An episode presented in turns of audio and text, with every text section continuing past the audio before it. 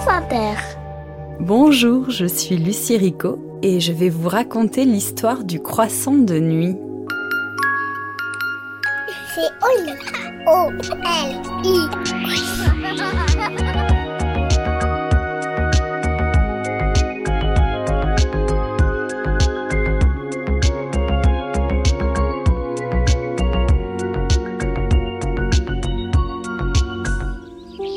Tu t'appelles Alice.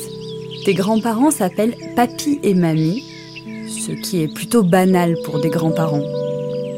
Mais ils ne sont pas du tout banals, ils sont même extraordinaires. Ils organisent les meilleures courses de grains de poussière, savent grimper très haut dans les arbres, te préparent des tartes au soleil et font parler les peluches qui disent des gros mots très drôles. C'est même eux qui ont trouvé Toupie, ton ami pingouin qui se promène partout avec toi.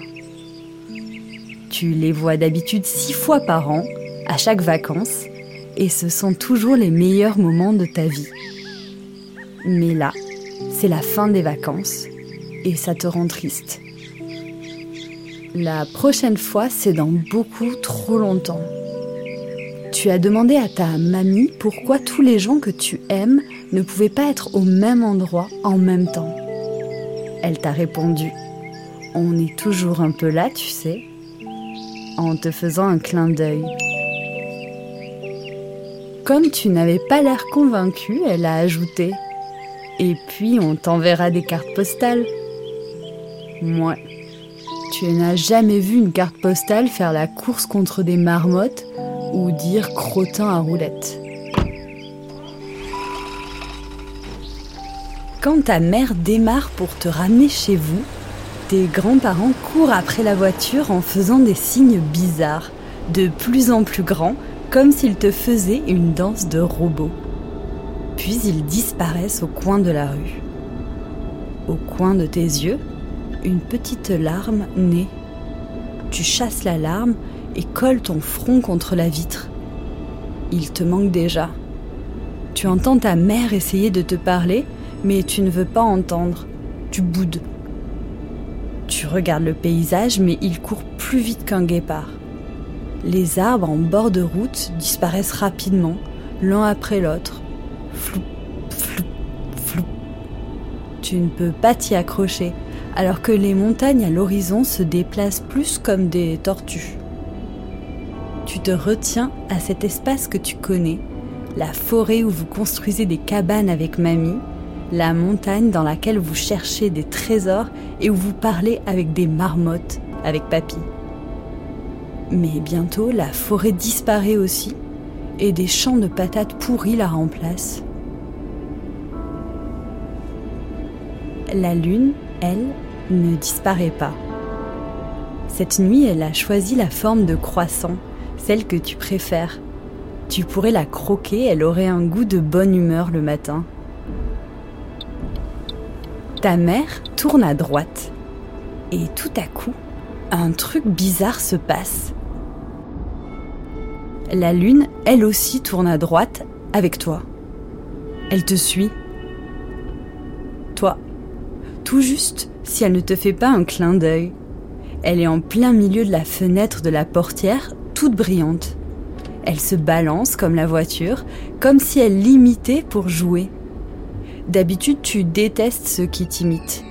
Comme ton cousin qui répète tout ce que tu dis et qui te suit partout. Comme Marthe qui copie tes dessins à l'école tellement que tu t'amuses à dessiner des crottes et des dragons aux dents pleines de caries vertes.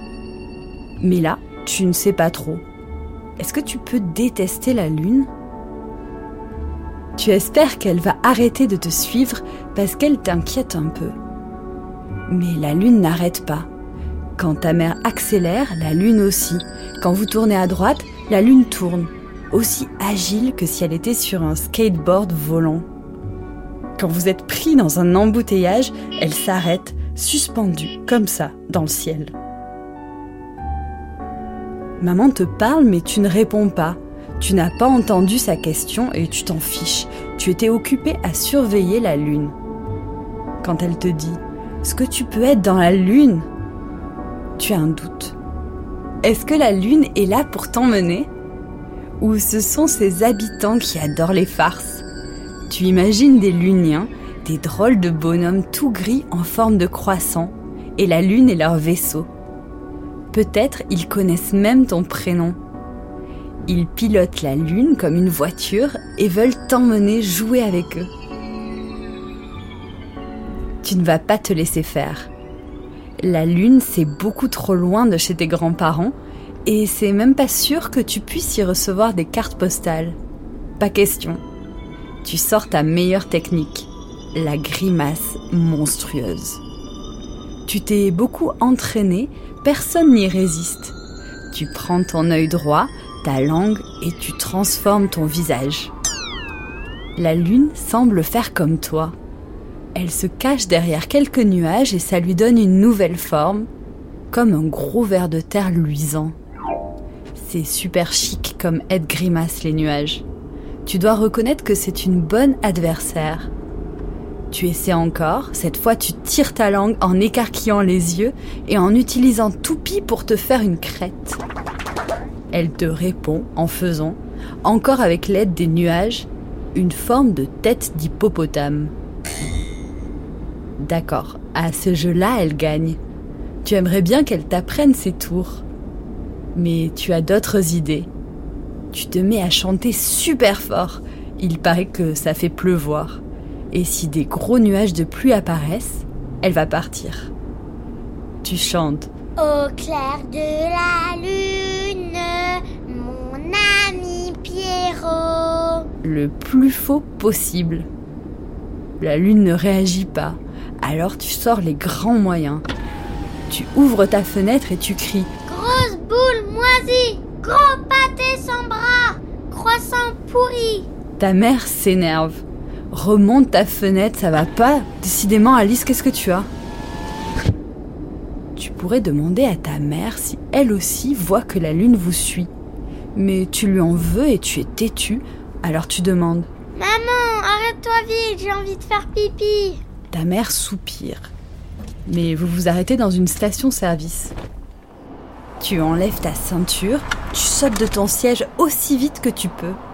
La lune aussi s'est arrêtée dans le ciel et te fixe encore. Tu lui rends son regard avec tes yeux les plus féroces. Il faut la semer. Alors tu te mets à courir, ta mère crie de l'attendre mais tu ne l'écoutes pas. Tu fais le tour de la station le plus vite que tu peux, ton cœur bat fort, tu cours, tu cours jusqu'à trouver une cachette. Sous un toboggan d'une petite aire de jeu, juste derrière la station. Tu t'accroupis en boule comme un hérisson. Maintenant, si tu restes immobile assez longtemps, la lune ne te trouvera pas et tu seras tranquille. Au loin, ta mère t'appelle. Elle a l'air inquiète. Alice Alice Alice Et tout à coup, tu ne vois plus personne. Ni ta mère, ni la lune. Dans ta course, tu as même oublié de prendre Toupie. Tu es seul, caché, et c'est la nuit avec tous ces bruits bizarres de nuit. Et si ta mère était repartie sans toi Maintenant, tu n'oses plus sortir. Tu relèves juste un peu la tête. Face à toi, tu vois les vitres de la station-service et au milieu le reflet de la lune, un peu de travers. D'ici, elle ressemble à un grand sourire. Finalement, tu es plutôt contente qu'elle ne t'ait pas laissée toute seule. Elle t'éclaire comme une super veilleuse. Et derrière elle, dans la vitre de la station-service, tu vois ta mère qui te cherche sous les rayons de saucisson. C'est comme si la lune avait voulu que tu la retrouves. Tu lui chuchotes. Merci Lulu. C'est le petit surnom que tu viens de lui trouver et tu cours rejoindre ta mère. Dans la voiture, tu te laisses bercer. Toupie te sert d'oreiller. Tu imagines tes grands-parents se servir de la lune comme d'un miroir géant pour te voir où que tu sois. C'est le moyen qu'ils ont trouvé pour ne jamais s'éloigner. Tu te dis que chaque nuit, ils apparaîtront pour jouer avec toi. La lune te sourit maintenant. Tu peux fermer les yeux, elle ne te quittera pas.